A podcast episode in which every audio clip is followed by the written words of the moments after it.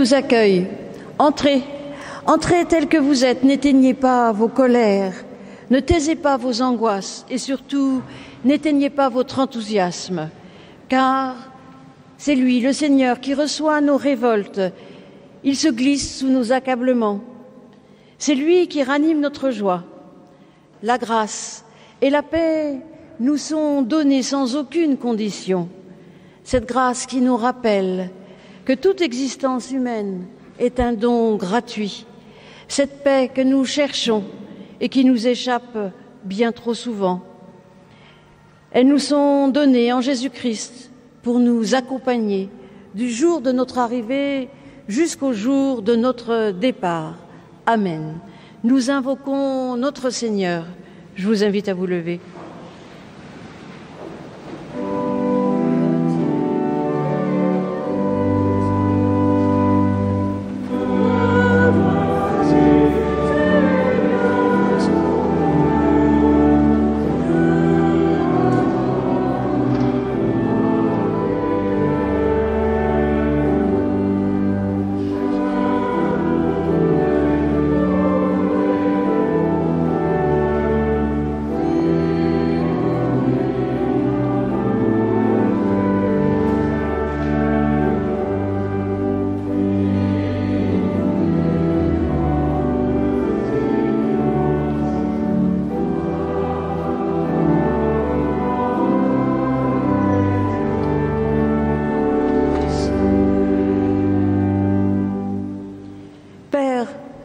Te remercions pour ce jour et pour cette heure que tu mets à part dans notre vie. Voici donc un temps de paix, un temps d'écoute, un temps de louange, un temps où par ton esprit tu nous apprends à vivre en communion avec Jésus-Christ, un temps où nous pouvons te chanter et te louer. Et donc nous louerons Dieu en chantant les quatre premières strophes du psaume 81 dans vos recueils le psaume 81, les strophes 1 à 4, page 86.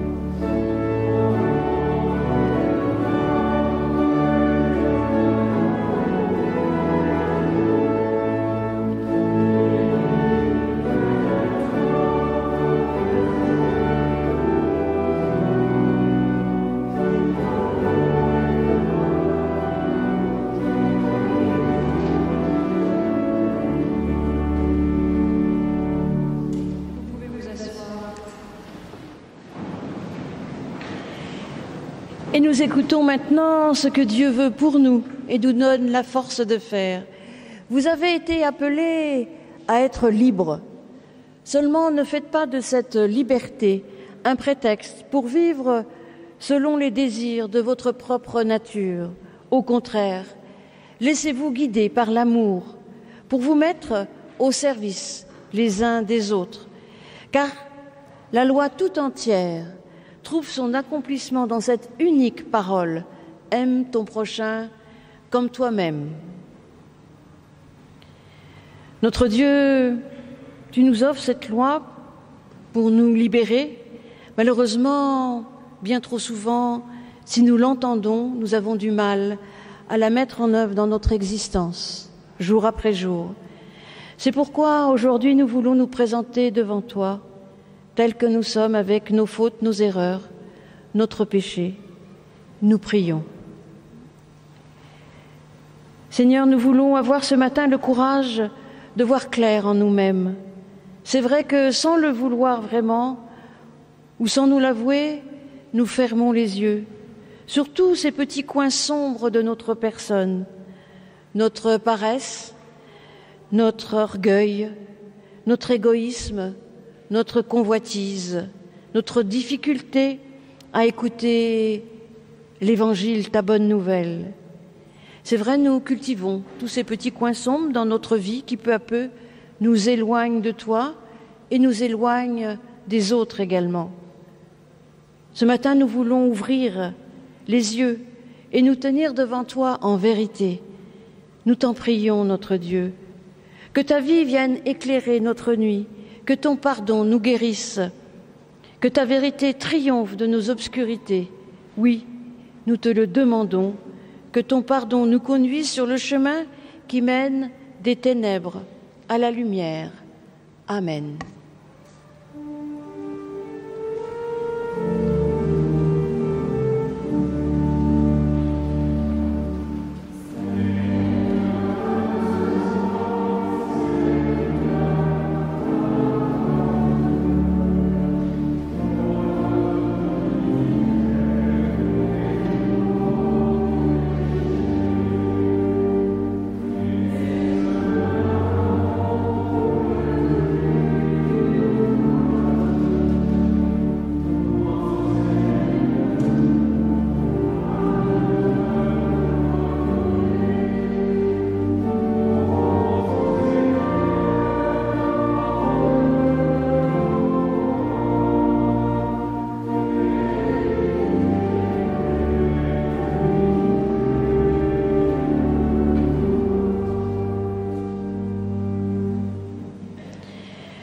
Aime.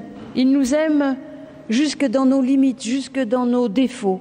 En Jésus-Christ, il rejoint notre humanité de chair et de sang pour la sauver. Aujourd'hui, son pardon rencontre nos coins sombres, nos limites. Que son amour nous bénisse, que son pardon nous construise et que sa paix nous accompagne. Amen. Et puisque ce que fait le pardon, c'est de nous relever dans notre existence, nous permettre de nous tenir debout devant Dieu et devant les hommes, je vous invite à vous lever pour chanter notre reconnaissance.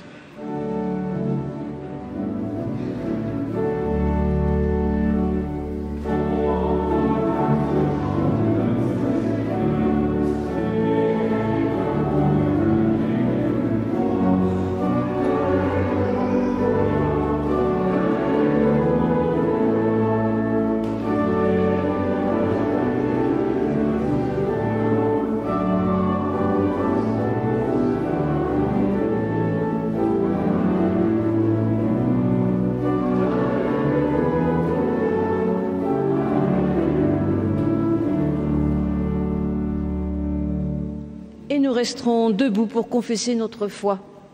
Dans la liberté qui m'est donnée d'aimer et de croire, je reçois la bonne nouvelle de Jésus-Christ, Dieu, éternel et vivant, même sans condition. Par son esprit, il me relève et il me guide, il m'éclaire et il me révèle.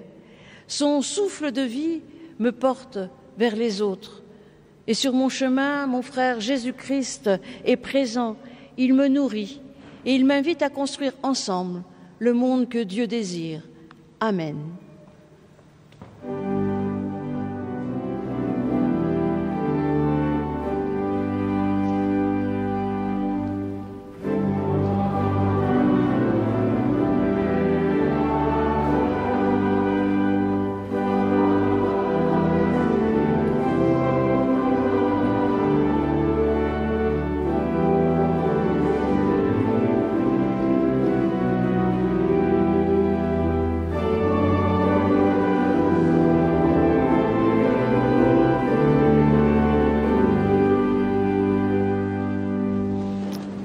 Pouvez vous asseoir.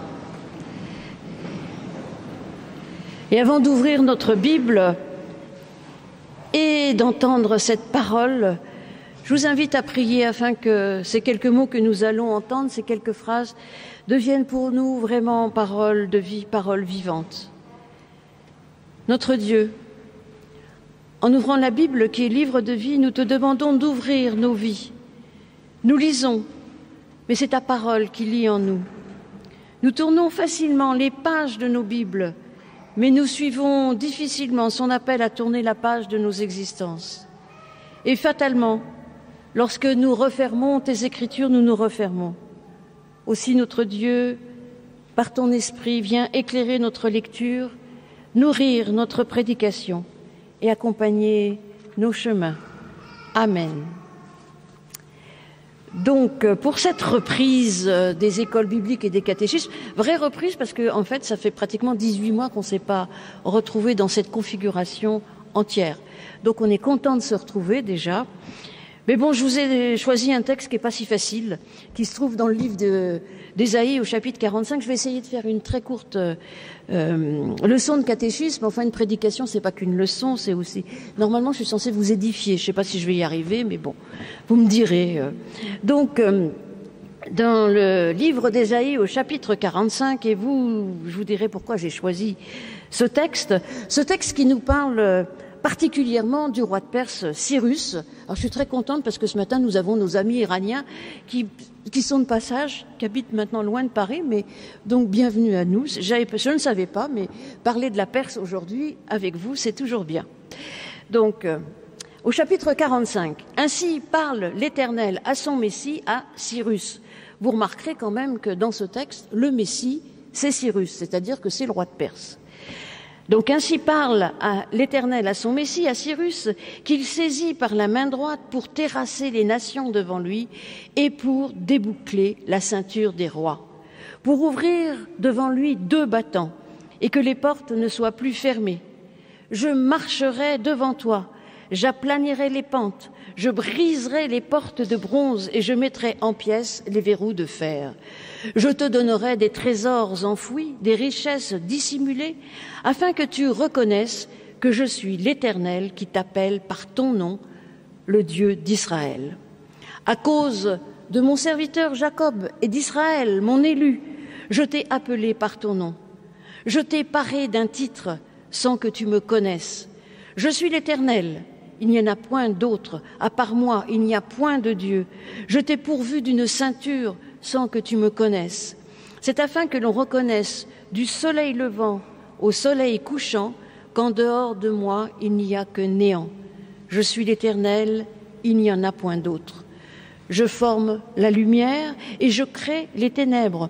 Je réalise la paix et je crée le malheur. Moi, l'Éternel, je fais toutes choses.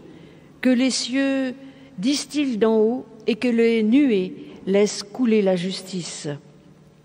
Que la terre s'ouvre pour que tout ensemble le salut y fructifie et que la justice germe. Moi, l'Éternel, j'en suis le Créateur. Malheur à qui conteste avec celui qui l'a façonné, vase parmi les vases de terre. L'argile dit-elle à celui qui la façonne, Que fais-tu? Et ton œuvre ne vaut rien? Malheur à qui dit à un père, Pourquoi engendres-tu? Et à une femme, Pourquoi enfantes-tu? Ainsi parle l'Éternel, le Dieu d'Israël, celui qui l'a façonné. Veut-on me questionner sur l'avenir, me donner des ordres sur mes fils et sur l'œuvre de, de mes mains? C'est moi qui ai fait la terre et qui sur elle ai créé l'être humain.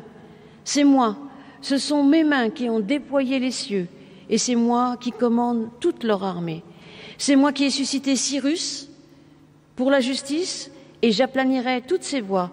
Il rebâtira ma ville, il laissera partir mes déportés sans indemnité ni présent, dit l'Éternel des armées. Et puis, euh, texte plus connu, plus facile, dans l'évangile de Matthieu au chapitre 16. Jésus, arrivé sur le territoire de Césarée de Philippe, posa cette question à ses disciples. Au dire des gens, qui suis-je moi le Fils de l'homme? Ils répondirent, Les uns disent Jean-Baptiste, d'autres Élie, d'autres Jérémie ou l'un des prophètes. Mais vous, leur dit-il, qui dites-vous que je suis?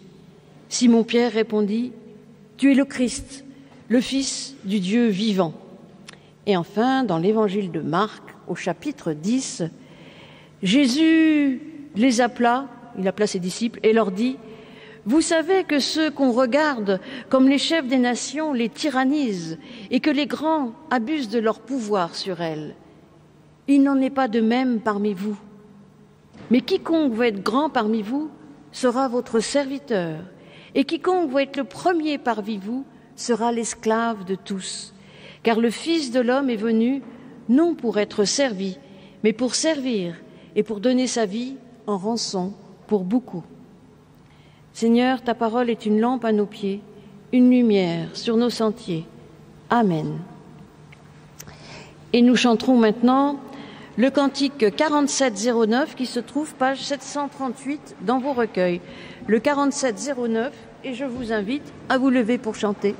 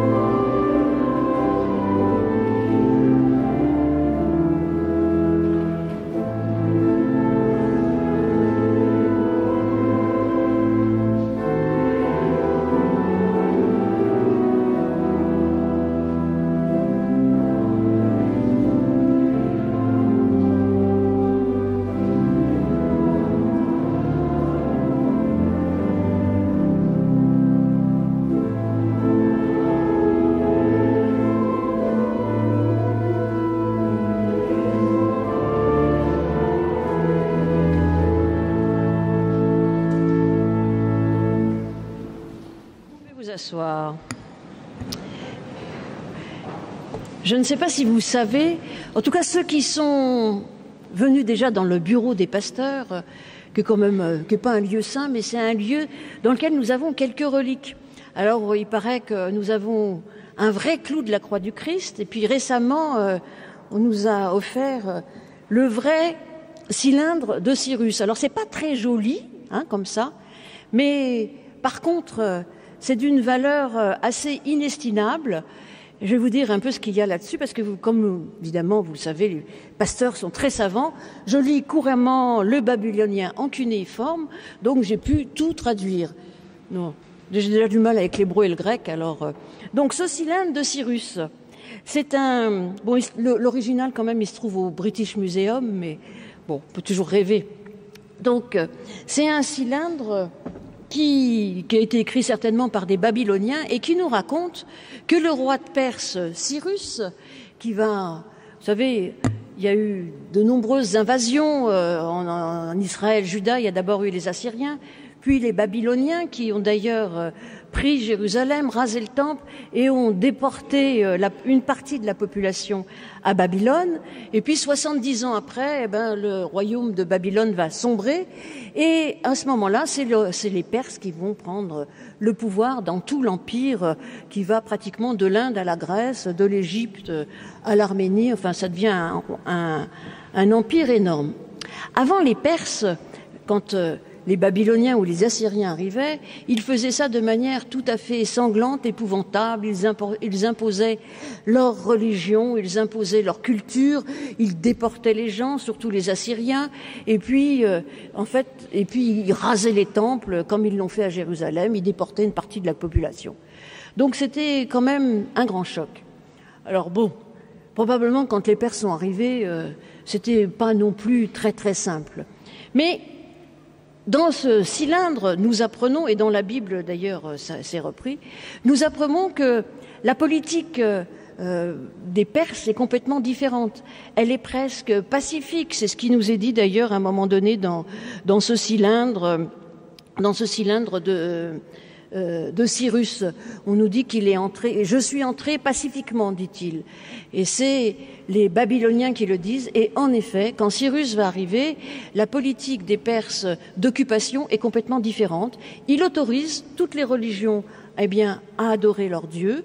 Et du coup, cela a un grand impact sur les Hébreux, sur les Juifs qui sont en exil à Babylone, d'un seul coup, ils vont pouvoir retourner à Jérusalem, ils vont pouvoir reconstruire le temple.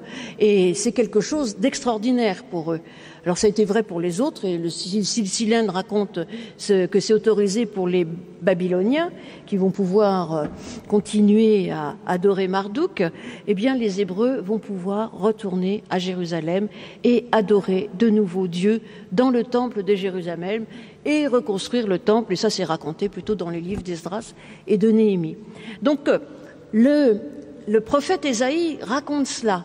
Et il dit combien c'est important. C'est tellement important que euh, Cyrus reçoit, vous l'avez entendu, il reçoit l'appellation de Messie. Le Messie, dans le livre d'Ésaïe, dans ce chapitre 45 en tout cas, le Messie, ce n'est pas quelque chose pour après, comme bien souvent dans les livres des prophètes, c'est d'abord aujourd'hui et maintenant sont des écrits presque politiques et qui déclarent Cyrus comme étant le Messie, c'est-à-dire celui qui reçoit l'onction de Dieu. Alors ce mot de Messie, et pourtant c'est bien comme ça dans le texte hébreu, il est tellement insupportable que la plupart de vos traductions vont dire euh, euh, celui que Dieu a mis à part, celui qui a reçu l'onction, ce qui est vrai, mais dans ces cas-là, faudrait pas dire Jésus Christ. Ah oui, parce que Christ, en fait, ça veut dire la même chose que Messie. Messie, ça veut dire celui qui a reçu l'onction, en effet, en hébreu, et Christ, c'est celui qui a reçu l'onction en grec. Ce n'est pas le nom de famille de Jésus. Donc on ne devrait pas dire Jésus-Christ ou Jésus le Messie, comme il est aussi appelé dans, dans les évangiles. On dit Jésus, celui qui a reçu l'onction. Bon, ça serait peut-être plus précis, mais c'est pas comme ça qu'on l'a appelé. Donc dire que Cyrus est le Messie, c'est quand même quelque chose d'assez épouvantable. Bon, vous me direz, euh, qu'est-ce que c'est pour aujourd'hui? Qu'est-ce que qu'est-ce que ça vient me dire? En fait, euh, ça vient dire pas mal de choses. Vous savez que ma petite marotte, c'est de dire que finalement, il faut absolument lire l'Ancien Testament. C'est une sorte d'idée fixe chez moi. Bon, c'est parce que j'aime beaucoup les textes de l'Ancien Testament. Je les trouve foisonnants, pleins d'humanité. Mais c'est aussi parce que si on lit pas particulièrement les prophètes et le prophète Ésaïe qui n'a de cesse d'être cité dans les évangiles, eh bien on risque de ne pas vraiment comprendre le Nouveau Testament. Donc euh, ce cylindre, pour moi, il, est quelque chose qui me touche beaucoup. Si vous voulez en savoir plus sur le cylindre de Cyrus, je vais faire un petit peu de pub euh, pour la nouvelle Bible second. Voilà, version d'étude. Vous pouvez la trouver sur le comptoir de librairie, comme dans toutes les bonnes librairies, n'est-ce pas? Et en fait, euh, c'est une Bible assez intéressante parce qu'il y a plein de, il y a plein de, de comment dire, de, de, enfin voilà, de petits textes qui donnent un éclairage archéologique ou littéraire sur le texte biblique. Donc voilà, c'est bon pour la. Merci, Raphaël. Parce que vous ne voyez rien, mais les gens qui regardent de loin, ils voient très bien. Donc, euh, ça, ça, a quelques avantages. Donc voilà. Donc je trouve que c'est très intéressant de voir pourquoi, qu'est-ce que c'est que le Messie, celui qui a reçu l'onction? Qu'est-ce que fait Cyrus? Eh bien Cyrus, comme il est dit dans ce texte d'Ésaü, il va être là pour libérer, libérer le peuple et lui permettre, euh, ça c'est la suite, de retourner, eh bien de retourner adorer Dieu dans le temple de Jérusalem. Mais il est beaucoup plus que ça, je ne sais pas si vous avez fait attention, il y a un lien, la manière dont Dieu se présente. Dieu n'a de cesse de se présenter et de nous dire que il est finalement un Dieu complètement universel, c'est-à-dire qu'il se sert, y compris de, des Perses, pour donner la liberté au peuple juif. Il n'est pas que le Dieu des Juifs, eh bien le roi de Perse devient en quelque sorte son sujet. C'est la manière dont il le dit. Et c'est le roi de Perse qui va ramener la justice, qui va nous ramener, qui va nous rappeler que Dieu est créateur, que c'est lui qui nous a façonné, c'est lui qui a façonné le monde, et que pour que le monde continue à durer, comme il le dit, il faut que la justice germe cette justice qui germe, on la retrouve maintes et maintes fois dans le livre d'Ésaïe.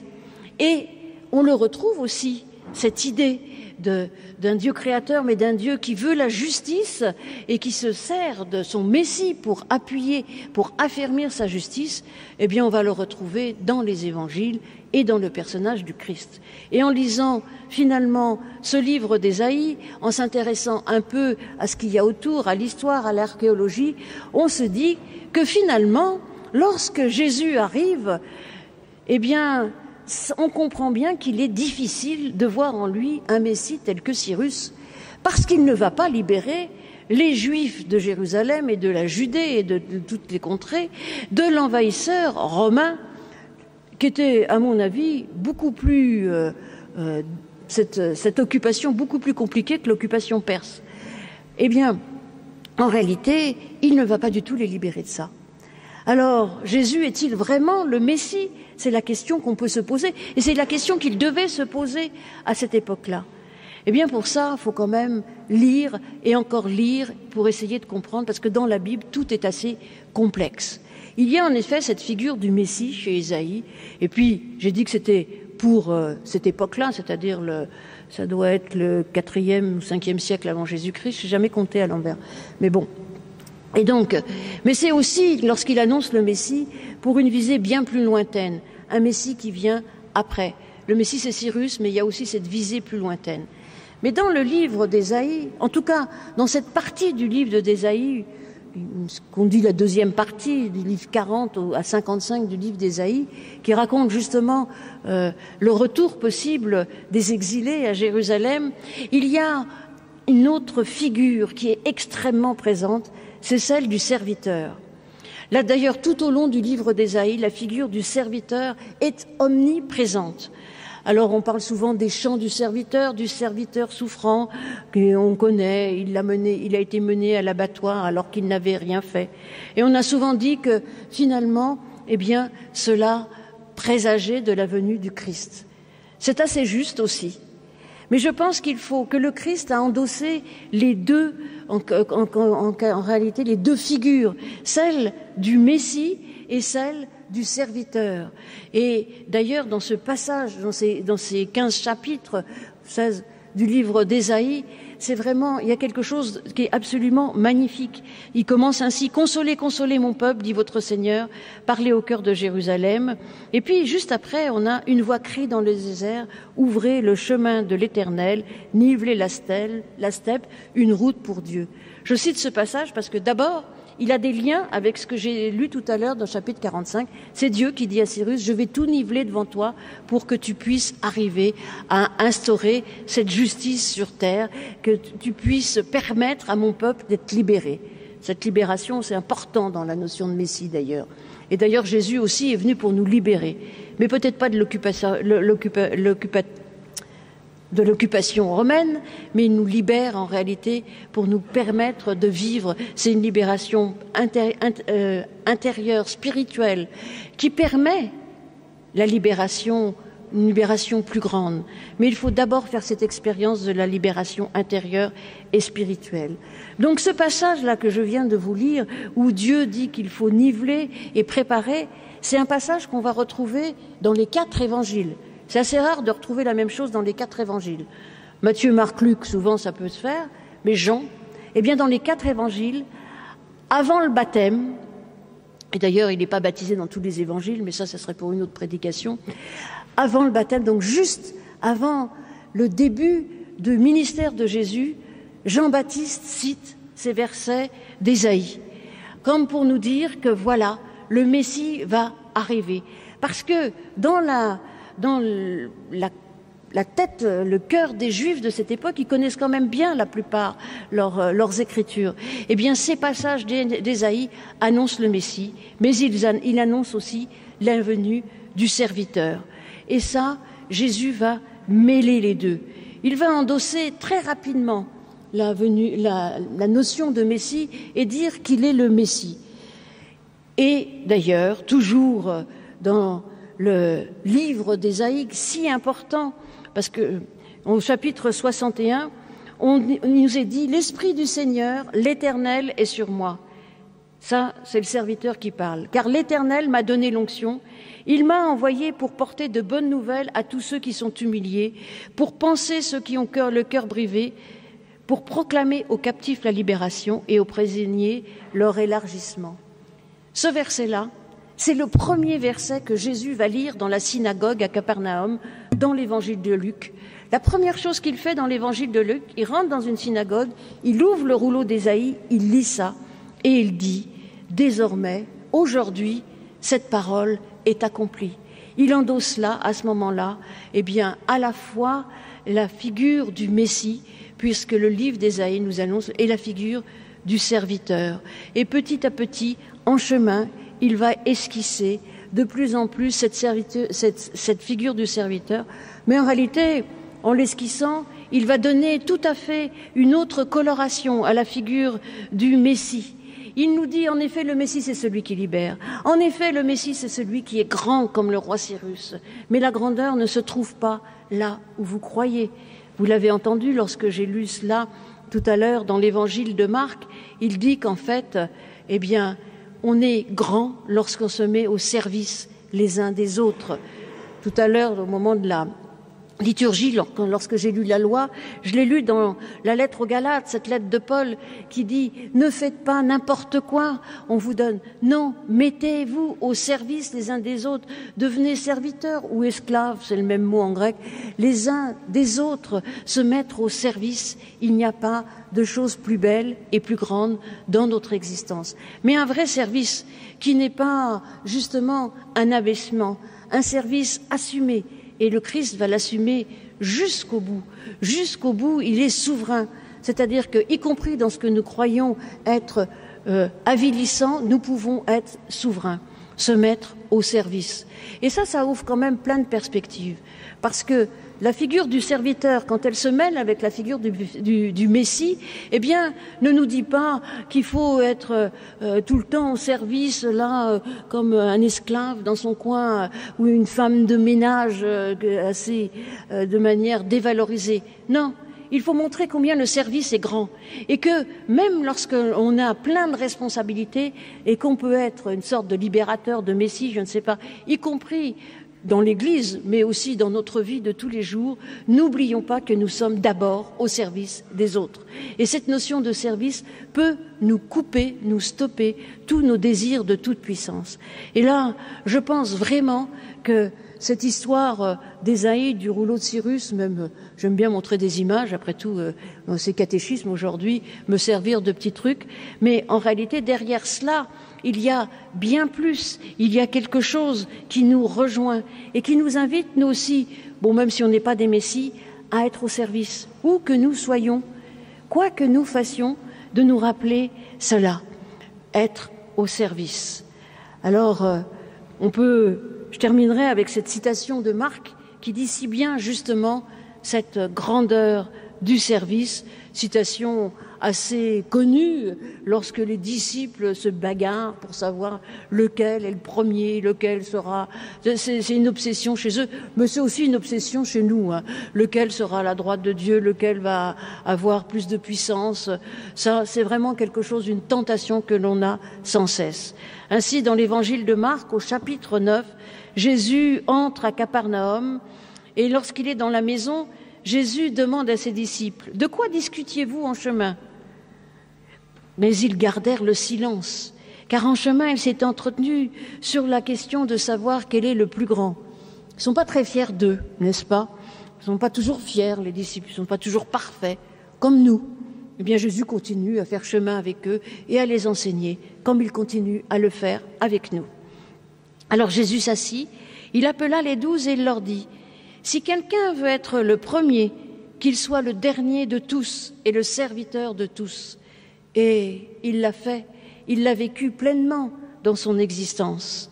Et il prit un petit enfant, le plaça au milieu d'eux, et après l'avoir embrassé, il leur dit Quiconque reçoit en mon nom un de ces petits-enfants me reçoit moi-même, et quiconque me reçoit ne me reçoit pas moi-même, mais reçoit celui qui m'a envoyé. Ainsi, nous devons accueillir et nous mettre au service de tout le monde, même du plus petit. Le petit enfant, nous on trouve ça joli, mignon, mais à l'époque, le petit enfant, c'était pas grand-chose. Et lorsque Jésus le met au milieu, il nous invite à recevoir même les plus petits d'entre nous, à nous rappeler que ce service, même aux plus petits, eh bien, c'est un service qui nous fait grandir, un service qui nous fait croire, un service qui permet à la justice de germer. C'est là, essentiellement, ce que doit faire le Messie. Et c'est ce que Jésus a fait. Et c'est que cette mission que Jésus offre, donne à ses disciples, faire germer la justice en se mettant au service les uns des autres. Amen.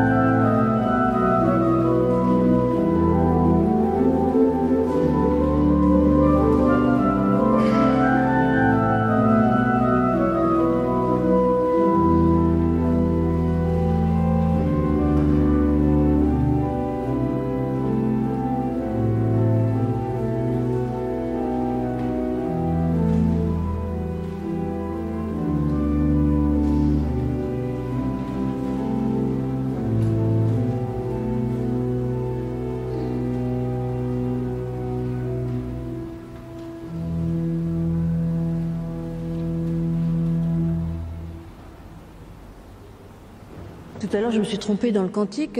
merci Fabrice de ta réactivité.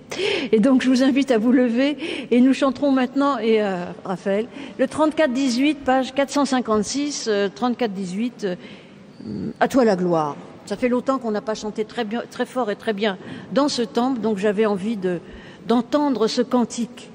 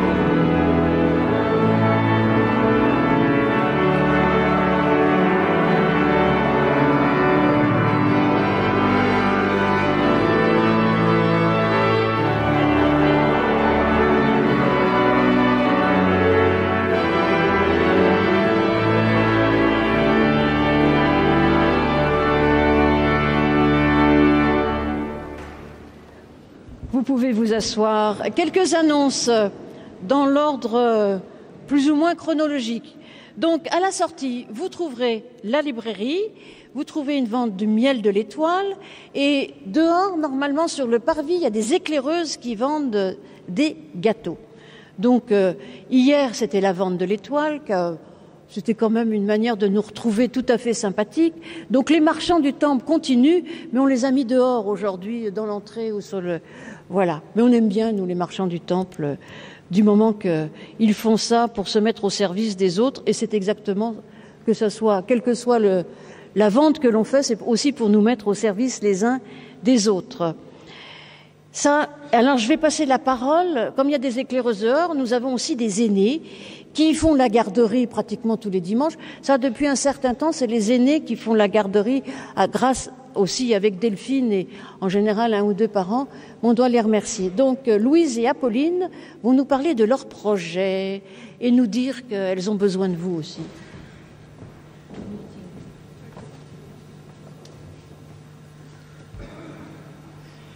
Alors bonjour, euh, nous sommes Louise de Villepin et Apolline de Vernejoul. Donc cette année, nous avons la volonté de monter un projet de bénévolat tourné euh, vers la société. Nous pensons aller dans des refuges d'animaux, des centres de retraités ou encore nous engager dans une association pendant le mois de juillet prochain. Donc euh, pour réaliser le projet, nous avons besoin de fonds et c'est pourquoi, pourquoi nous vous proposons de nos nombreux services, comme par exemple euh, aider euh, dans des déménagements, faire du babysitting, euh, des gardes d'animaux, euh, organiser un anniversaire, faire des travaux de jardinage, nettoyer des voitures, aider au rangement, donc par exemple vider un grenier ou une cave, faire du soutien scolaire. Et donc, euh, on a besoin de vous pour, euh, enfin, on vous propose nos services afin de récolter euh, des fonds pour pouvoir partir en juillet en s'engageant dans une association. Et donc, vous pouvez nous retrouver à la sortie du culte si vous avez des questions. Voilà. Merci, Merci. beaucoup. Merci beaucoup. Merci à vous deux. Vous êtes deux Vous êtes combien? Vous êtes cinq. Voilà, cinq aînés. Donc euh, j'espère que cette année, vous allez pouvoir faire votre projet parce que les deux dernières années, ça a été un peu compromis. Mais bon. Et une autre annonce, euh, donc euh, vous savez, la plupart d'entre vous savent que le président du conseil presbytéral, euh, c'est Melton Montpérouse. Melton est président depuis cinq ans et demi et ça fait un an et demi qu'il nous dit que c'est quand même lourd, il est infirmier cadre, donc et qu'il aimerait bien être remplacé. Alors avec Louis, on a essayé de le garder au maximum, mais il y a un moment, faut savoir reconnaître et être reconnaissant de ce qu'on a reçu et permettre aux gens aussi, ça c'est vraiment la devise de l'étoile, c'est-à-dire qu'on s'engage, mais on peut se désengager. Mais il ne va pas se désengager complètement puisqu'il reste au Conseil presbytéral. Donc Melton euh, n'est plus président, mais il est toujours membre du Conseil presbytéral et c'est très important. Et d'ailleurs, je vous propose, avant de vous dire qui est la nouvelle présidente, d'applaudir Melton, parce que.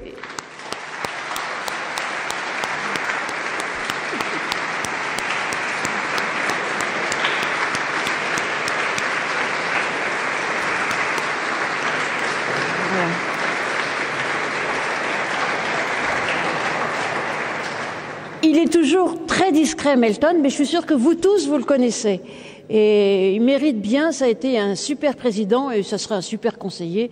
Et donc nous avons élu jeudi dernier, lors du dernier conseil presbytéral, Louise Laidi, qui est au conseil depuis deux ou trois ans, euh, comme nouvelle présidente. Donc euh, je vais demander à Louise de venir parce qu'elle a quelques mots à vous dire. Voilà.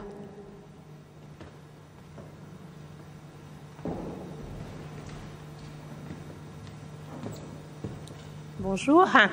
D'abord, euh, encore merci à Melton de tout ce qu'il fait. Et vraiment, le Conseil presbytéral compte très fort sur lui euh, pour euh, la suite. Et ensuite, au fond, qu'est-ce que c'est que le Conseil presbytéral?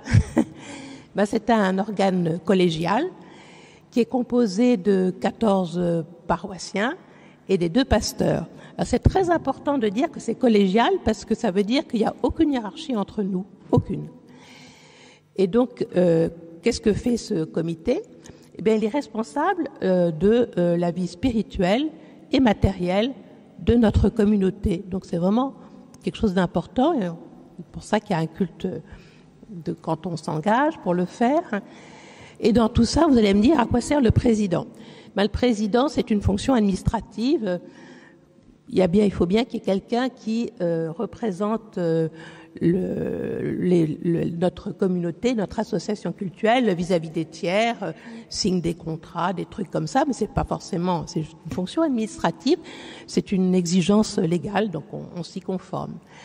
Voilà, mais c'est vraiment euh, pour vous dire qu'on est tous euh, vraiment sur le même plan. Les pasteurs sont quand même très importants, dire un peu plus importants. Et aussi, ben, on est à votre service. Donc, pour vous dire, vous nous trouvez euh, lors du culte, on a des, petites étiquettes. On n'est pas les seuls à avoir des petites étiquettes. On a des petites étiquettes. Et euh, si vous voulez euh, nous poser des questions sur ce que fait le Conseil presbytéral ou tout simplement échanger, on sera bien sûr à la sortie aujourd'hui. Et aussi, juste un mot, j'ai parlé à pas mal de nouveaux aujourd'hui qui cherchaient ce, petit flyer euh, activité, rencontre et formation, il y en a tout plein à la sortie. Hein, donc euh, voilà, dans lequel on trouve euh, toutes les activités de notre paroisse et tous les renseignements sur le catéchisme. Je repasse la parole à Florence.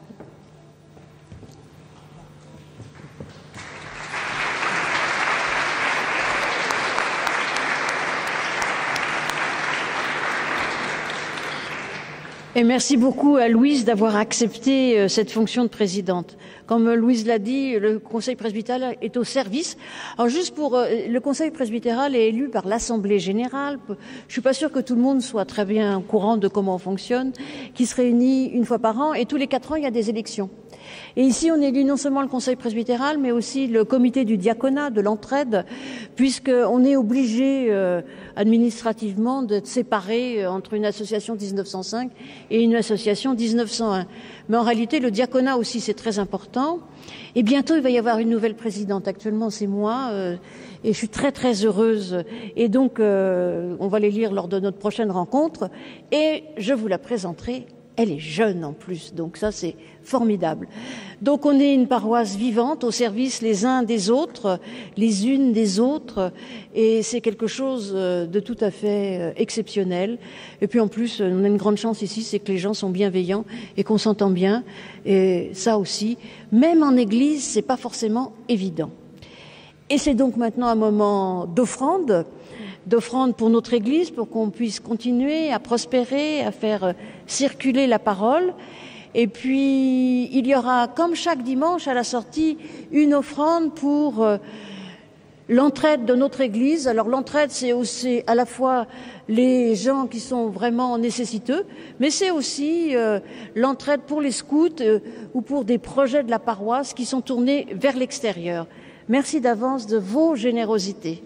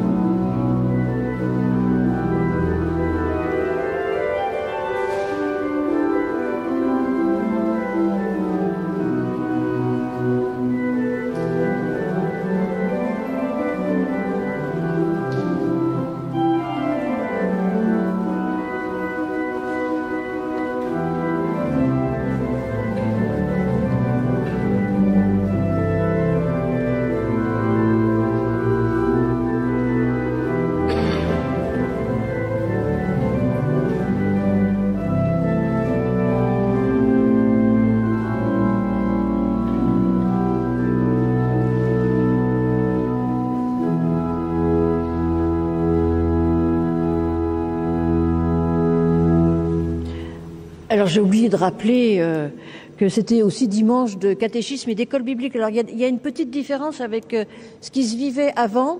Alors déjà, les, jeunes ne déjeuneront pas tous ensemble à côté, ni les moniteurs, monitrices.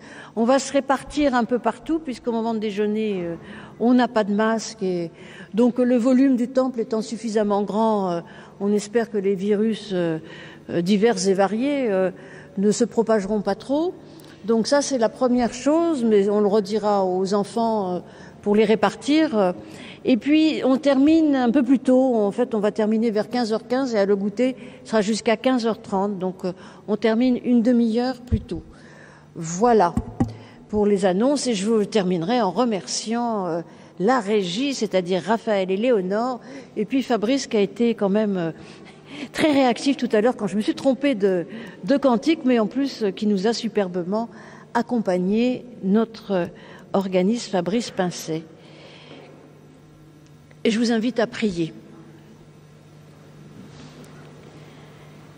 Père, ta parole nous redit ton amour pour notre monde.